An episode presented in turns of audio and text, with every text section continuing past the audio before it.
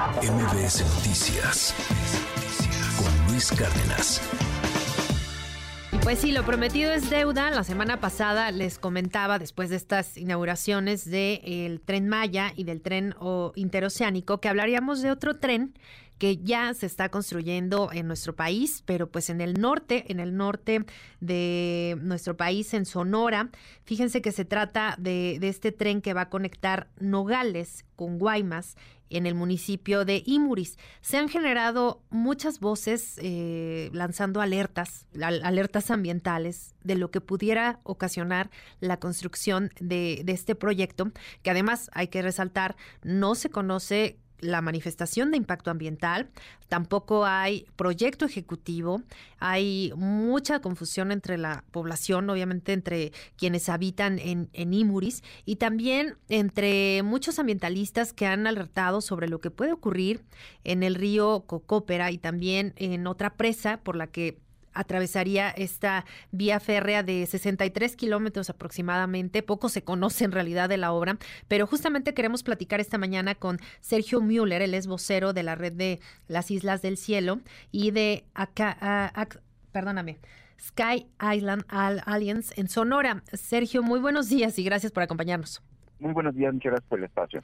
Cuéntanos, por favor, eh, ¿qué podemos saber hasta el momento de este proyecto? Eh, sin duda, ha generado pues muchas voces en contra, eh, más allá de que no conocemos en realidad el proyecto ejecutivo completo, ¿qué podemos eh, esperar en cuestión de el impacto medioambiental que pudiera ocasionar? Mira, hay que aclarar primero que la vía entre Guaymas y Nogales ya existe. Lo que se está haciendo es una desviación para que no pase el tren por el centro de Nogales, por lo cual entendemos la necesidad de la obra, ya que al aumentar la carga del Pacífico de Asia hacia Estados Unidos, vía por el puerto de Guaymas, pues va a aumentar realmente la cantidad de trenes. Pues sí hay que sacar el tren de Nogales, sin embargo la ruta que está proponiendo ahorita, pues no es la que no estamos de acuerdo, precisamente porque pasa por la presa de Comaquito, fracciona la comunidad de Imuris, y además pues por el río Cocóspera, pues que es tan importante para la biodiversidad de esta región de Norteamérica. Aquí es donde confluyen Ocelote, eh, de hecho es la zona de, de, apareamiento más norteño Ocelote en el continente americano, y aquí confluyen del Norteamérica vienen los osos negros y de Sudamérica vienen los jaguares. Entonces es una zona altamente delicada en, en el ecosistema que tiene ahí. Entiendo que también esta vía pasaría por el rancho de conservación del Aribabi, que obviamente pues es donde hay varias especies, incluso algunas en peligro de extinción, que pues esto sería desastroso, ¿no? Para, para este rancho.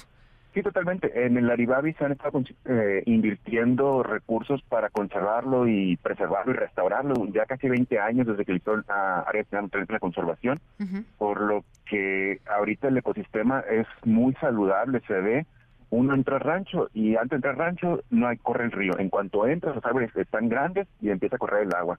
Entonces es muy evidente cómo ha tenido éxito estas labores de restauración a lo largo de los años, por lo cual ahorita es un ecosistema muy, muy rico aquí hay cámaras trampas, eh, tenemos ocelotes, jaguares, osos, este, hay un santuario de luciérnagas incluso aquí, pocas, la luciérnagas es un buen indicador de que el ecosistema está muy saludable, el agua está limpia, entonces es un lugar prístino y que aún así coexiste con la ganadería, entonces es un buen ejemplo de cómo las cosas deberían hacer debemos estar incentivando a hacer ese tipo de acciones de conservación en vez de estar vulnerando el esfuerzo pues que ha tomado tantos años.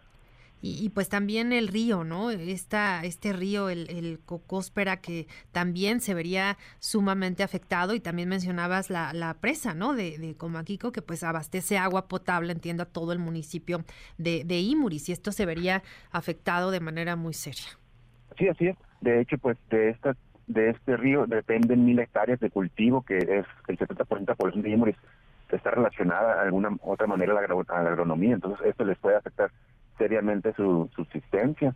Este, y además están otros temas como son el arqueológico, está la misión de Cocóspera muy cerca de aquí, que fue fundada por el padre Quino, que una gran cantidad de misiones en Sonora. Está también el tema migratorio, ahora Imuri sería la última parada antes de llegar a la frontera y pues no tiene la capacidad de atender a tanta gente. Entonces vienen una serie de temas que se tiene que haber consultado primeramente con la población, porque el proyecto nunca se les consultó como tal, se les notificó que iba a pasar el proyecto, pero nunca hubo una consulta de cuáles son las mejores rutas, la mejor traza, las alternativas. El gobernador dijo que había 20 trazos a ser analizados, sin embargo, pues nunca se publicaron los 20 trazos, entonces no podemos terminar el motivo les dijo que esta era la mejor ruta. Aparte que el, el factor el terreno es el más sencillo, obviamente vas por el río, pues es un terreno sencillo, barato, y pues la prisa que se queda en octubre del 2024. Sin embargo, no nos oponemos a que se haga la obra, nos oponemos a la manera que está haciendo y por donde se está haciendo. Así es, y, también importante que esto que nos comentas, que pues no hubo pues un, diálogo, digamos, un, proyecto común, ¿quién mejor que las comunidades que, que habitan, obviamente en Imuris, pues tienen perfectamente el conocimiento de, la región, eh, cómo funciona la ganadería, cómo funciona eh, la, siembra en la zona, las afectaciones que pudiera traer y, como dices, pues no, no hay una claridad en cómo, cómo se estaría realizando el proyecto. Y me gustaría preguntarte, eh, justo por esto, las afectaciones que pudiera traer también en propiedades privadas. Entiendo que al no haber un diálogo previo, pues prácticamente llegaron a avisar vamos a construir este tren o vamos a realizar estas obras y pues por aquí va a pasar, punto. Sí, totalmente. Y de hecho, tan evidente así que ahorita la obra estuvo detenida justo donde empieza la misión de Cocóspera. El trazo pasaba casi a 10 metros de donde están las ruinas y que están estado en remodelación durante muchos, muchos años. Entonces, el proyecto iba avanzando a pudiendo. Ahora hace la semana pasada ya realizó el convenio eh, Sonora, gobierno Sonora con el INA, un convenio de colaboración donde van a restaurar la misión de Cocóspera, supongo que a cambio de que pase el tren muy cerquita de ahí sin afectar la misión. Entonces van avanzando poco a poquito, incluso entre el mismo gobierno federal, pues he visto este falta de coordinación y comunicación. Entiendo y pues van llegando de rancho en rancho, o sea, llegan a la puerta, al límite de tu rancho y pues ves a la maquinaria, ves todo el desmonte que hay atrás, que es impresionante, y pues obviamente pues te sientes obligado a vender. Claro, también eh, digo, al final de cuentas lo es, la, afectación a la propiedad privada y, pues a todo la afectación económica que esto puede conllevar en, el simple hecho de, pues su siembra, su ganado, su modo de vida eh, es afectado severamente y, y pues sin una digamos, razón, eh, probablemente exista por esta conexión que, bien comentas, pero pues también para que ellos pudieran tener algunas otras alternativas, ¿no? De, de poder llevar a cabo sus actividades.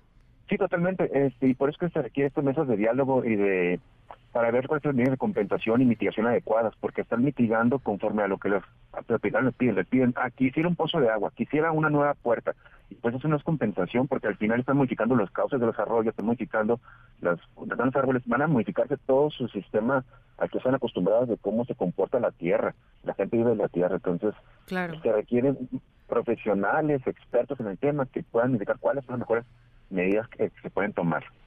Hasta el momento más o menos hay algún estimado eh, del avance de la obra y, qué han dicho las autoridades, ¿Qué, ha habido en estas, entiendo ya por lo menos un avance, algunas mesas de diálogo. Sí, ha habido un par de mesas de diálogo. La última hace dos semanas estuvo presente la Serena y ahí se nos informó que en ese para ese día el avance era el 16.9% de la obra y que la fecha okay. seguía siendo en octubre de 2024. Entonces, esa es la base que tenemos hasta dos semanas.